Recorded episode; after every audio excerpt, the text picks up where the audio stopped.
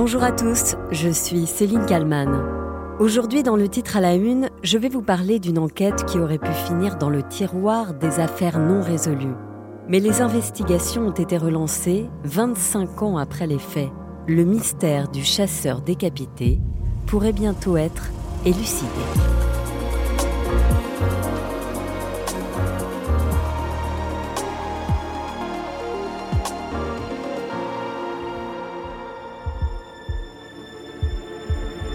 C'était il y a 27 ans, quasiment jour pour jour, le 25 décembre 1995, dans l'Allier. Le corps mutilé d'un homme est retrouvé dans un fossé près d'une route à Bussé, non loin de Vichy.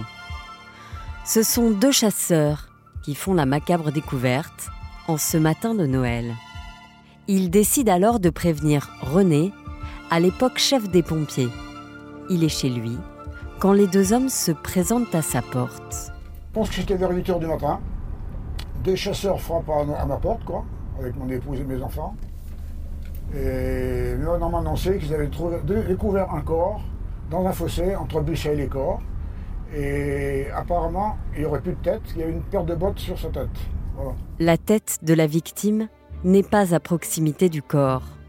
La tête a disparu et ne sera d'ailleurs jamais retrouvée.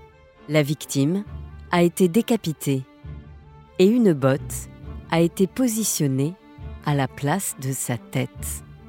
Comment identifier cet homme? Dans sa veste de chasse, les gendarmes retrouvent un portefeuille avec des papiers d'identité. Il s'agit de Christophe Douard, un habitant de QC, mystérieusement disparu neuf jours plus tôt. Christophe Douard avait 28 ans. Il était marié et père d'un petit garçon de 9 ans. Il était employé dans un abattoir de Vichy. Qui pouvait en vouloir à Christophe, ce passionné de chasse? Pourquoi cette mise en scène macabre? Quel message a voulu faire passer le ou les assassins? Des questions qui vont rester sans réponse pendant plus de 20 ans, jusqu'à ce qu'en 2020, le procureur Éric Neveu décide de rouvrir cette enquête, car toutes les preuves ont été parfaitement conservées, comme l'explique Dominique Rizet pour BFM TV. C'est la conservation des scellés, la bonne conservation des scellés, qui fait bien souvent que des enquêtes peuvent, 20 ans, 25 ans, 30 ans après, aboutir parce que la police judiciaire, celle de la gendarmerie ou celle de la police nationale, a bien fait son travail de prélèvement et de conservation des scellés qui pourront être réutilisés, réanalysés. L'analyse des scellés va donc permettre de trouver deux autres ADN que celui de la victime, et notamment l'ADN de sa veuve, Maria. Elle a été arrêtée 27 ans après les faits. Mais revenons d'abord en 1995. Après la découverte du corps de Christophe Douard, une autopsie est pratiquée. Les résultats sont effrayants. D'abord, les légistes concluent qu'un outil de boucherie ou de chasse a permis une section nette des vertèbres cervicales, une découpe quasi professionnelle. La tête a été tranchée nette et surtout, il n'y a plus du tout de sang dans le corps de Christophe Douard. Parmi les hypothèses, il y a celle-ci. Il aurait été suspendu par les pieds, comme cela se fait pour le gros gibier. Une enquête pour homicide volontaire est ouverte et très vite, les enquêteurs vont se tourner vers la piste d'un contentieux entre chasseurs. Un homme va rapidement devenir le suspect numéro un. Son nom, Dominique Maillet. Lui et Christophe Douard chassaient ensemble, sans pour autant être amis. L'ancienne avocate de la famille Douard, aujourd'hui à la retraite, raconte que Dominique Maillet attire alors les soupçons. C'est quelqu'un qui a une grande personnalité, c'est quelqu'un qui euh, a un statut social peut-être plus élevé que ses camarades de chasse. Il a un pick-up, euh, il a euh, une certaine envergure. On va retrouver chez lui certains éléments. On retrouve le corps de chasse euh, de Christophe chez lui. Il a euh, emprunté, dit-il, euh, la chienne de, de son ami. Aucune preuve tangible n'est finalement retenue contre Dominique Maillet, dont la vie va être totalement bouleversée.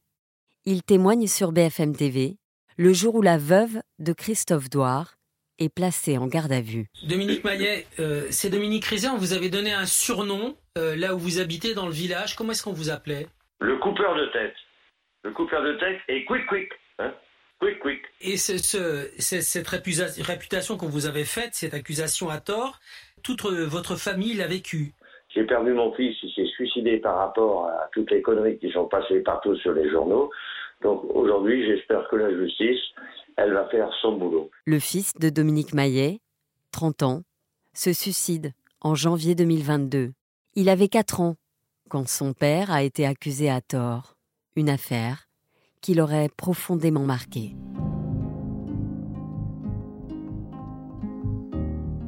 Pendant plus de 20 ans donc, le mystère du chasseur sans tête reste sans réponse, jusqu'à ce que le procureur Éric Neveu reprenne le dossier en main, accusé. J'ai euh, traditionnellement en fait le réflexe de faire le tour des services des scellés.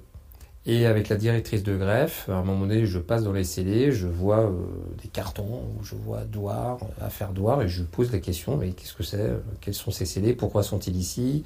Il m'explique, mais c'est un colcaise, c'est une affaire qui n'a pas été euh, résolue.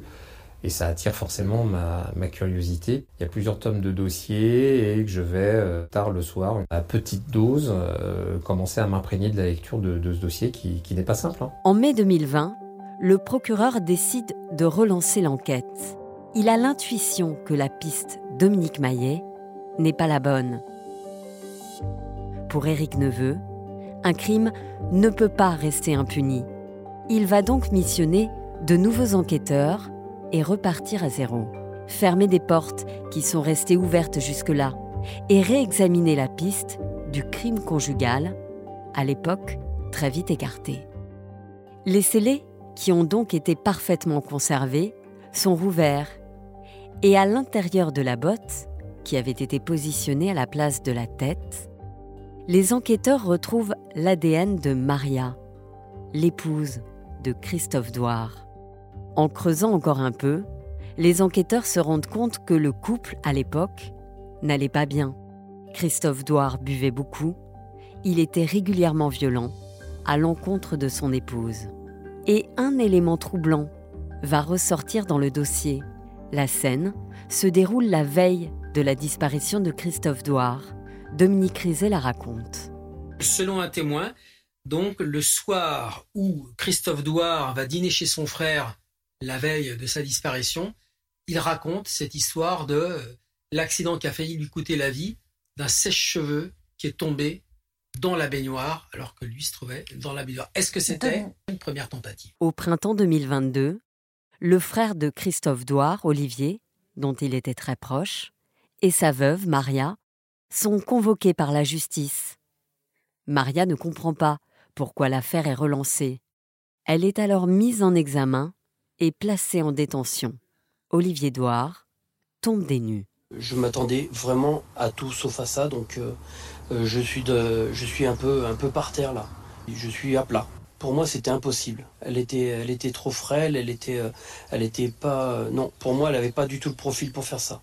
Je, je ne pensais pas qu'elle était capable de, de, faire ça et de, et de masquer ça pendant, pendant aussi longtemps. Aujourd'hui, l'enquête se poursuit pour tenter d'identifier d'éventuels complices. Maria, elle, est toujours mise en examen dans cette affaire mais elle est sortie de prison, désormais assignée à résidence.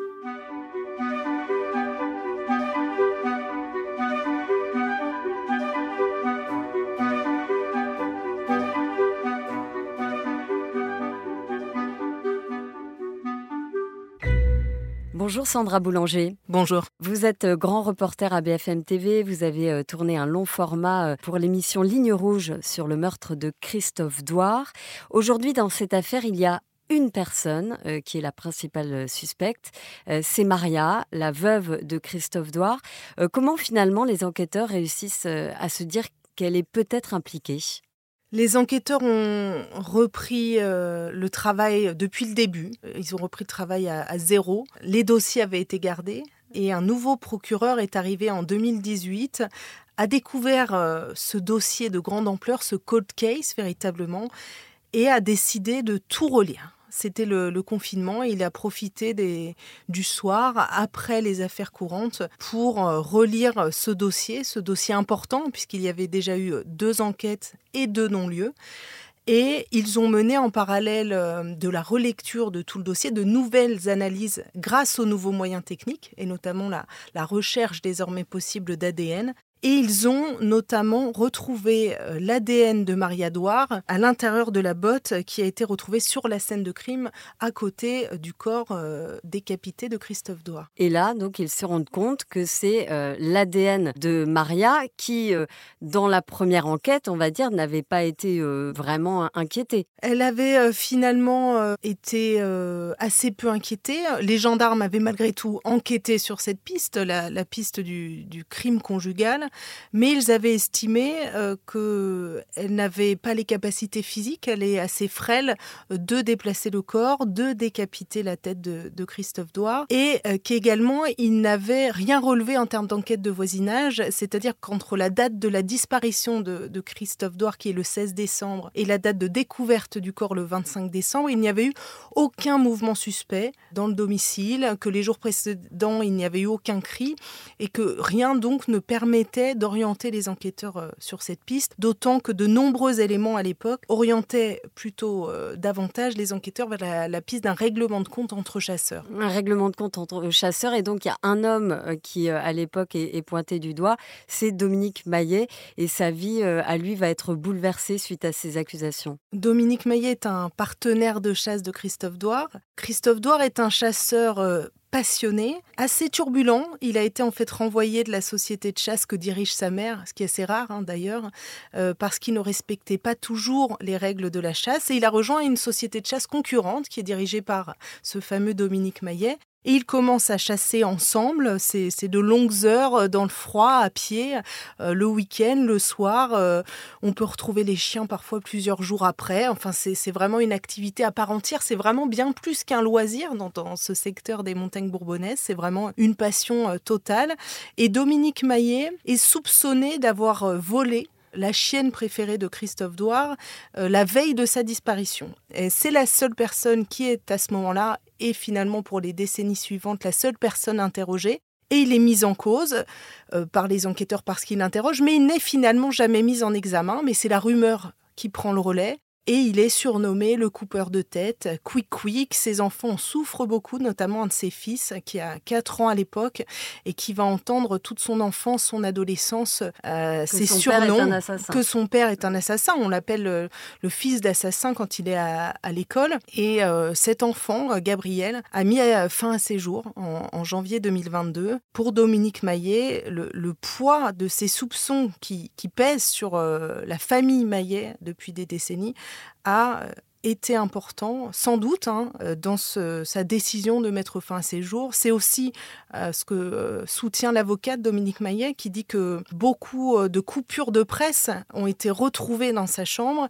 Et les amis de Gabriel, du fils de Dominique Maillet, expliquent qu'il en parlait très souvent, que c'était très difficile pour lui ces accusations qui pesaient sur, euh, sur son père. Et d'ailleurs, le procureur, quand il reprend le dossier en main, comme, comme vous l'avez dit, il est quand même convaincu que Dominique Maillet n'a rien à voir avec le meurtre.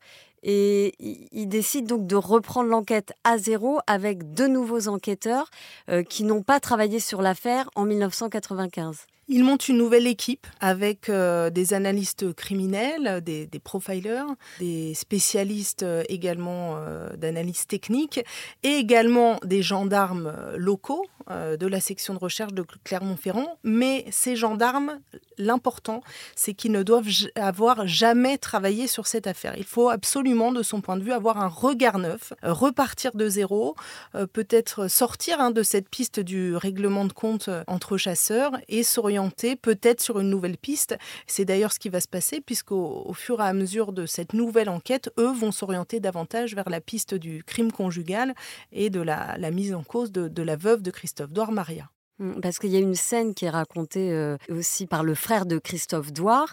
Il raconte que la, la, veille de sa disparition, donc son frère est chez lui, et il a failli mourir en fait. C'est une scène assez étonnante euh, quand on sait que quelques heures plus tard, euh, Christophe Douard va disparaître. Il est en fait cet après-midi-là chez lui, avec sa femme, son fils également. Il prend un bain, et Maria Douard, elle soutient que c'est accidentel, mais en tout cas, Maria Douard fait tomber à ce moment-là son sèche-cheveux dans la baignoire où se trouve Christophe Douard. Il euh, survit parce que les plombs sautent mais euh, il garde des traces de brûlure euh, de, cet événement. Et quand il arrive chez son frère le soir pour regarder un match de foot, il est sur le palier et il dit à son frère J'ai failli mourir cet après-midi. Euh, lui ne met pas en cause sa, femme hein, euh, lorsqu'il explique ça, mais il dit euh, J'ai failli mourir, Maria a fait tomber le sèche-cheveux dans la baignoire. C'est effectivement une scène assez surprenante, quelques heures avant la disparition, sachant que les enquêteurs hein, savent qu'il y a des tensions dans le couple. Hein. C'est un couple qui est à la dérive. Oui, finalement, c'est un couple qui va mal, mais ça, ça ne ressort pas vraiment au moment de l'enquête en 95.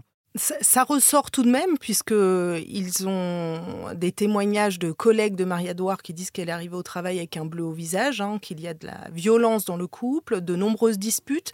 Ça, la famille de Christophe Douard, d'ailleurs, ne s'en cache pas. Hein. Sa mère et son frère racontent qu'effectivement, il y avait des disputes dans le couple. On sait que Maria Douard avait envisagé le divorce, mais que Christophe Douard avait commencé à soigner son alcoolisme, puisqu'il avait une consommation d'alcool excessive, et qu'ils avaient essayé de recoller les morceaux, notamment euh, en raison de la présence de leur fils Anthony, qui est un petit garçon à l'époque. Ce fils qui a 9 ans quand son père euh, disparaît, euh, est-ce que quasiment 30 ans plus tard, il a été interrogé par les enquêteurs lui aussi? Il a été interrogé et lui euh, soutient totalement sa mère. Il ne comprend pas pourquoi elle est mise en cause. Il est absolument persuadé de l'innocence de sa mère dont il a toujours été euh, très proche. Aujourd'hui, il n'y a pas de vérité judiciaire dans ce dossier. Maria, elle a été euh, emprisonnée un temps puis libérée et, et aujourd'hui, elle est assignée à résidence, c'est ça? Elle est assignée à résidence euh, sous bracelet électronique. Elle est toujours mise en examen, mais pour l'instant, l'enquête se poursuit. Il n'y a pas eu de nouveaux éléments euh, depuis euh, sa mise en examen à, l'été 2022. La question sera désormais de savoir s'il y aura un procès ou finalement, eh bien, si ce dossier s'arrêtera à nouveau dans une impasse avec cette mise en examen, mais rien d'autre derrière. Merci beaucoup, Sandra Boulanger, d'avoir répondu à mes questions pour le titre à la une. Merci à vous. Merci à Sophie Perwaguet pour le montage de cet épisode. Pour ne manquer aucun numéro du titre à la une, n'oubliez pas de vous abonner. Vous pouvez aussi euh, commenter euh, sur toutes les plateformes de podcast et mettre 5 euh, étoiles. Ça nous aide beaucoup pour la suite. Je vous dis à demain pour un nouvel épisode.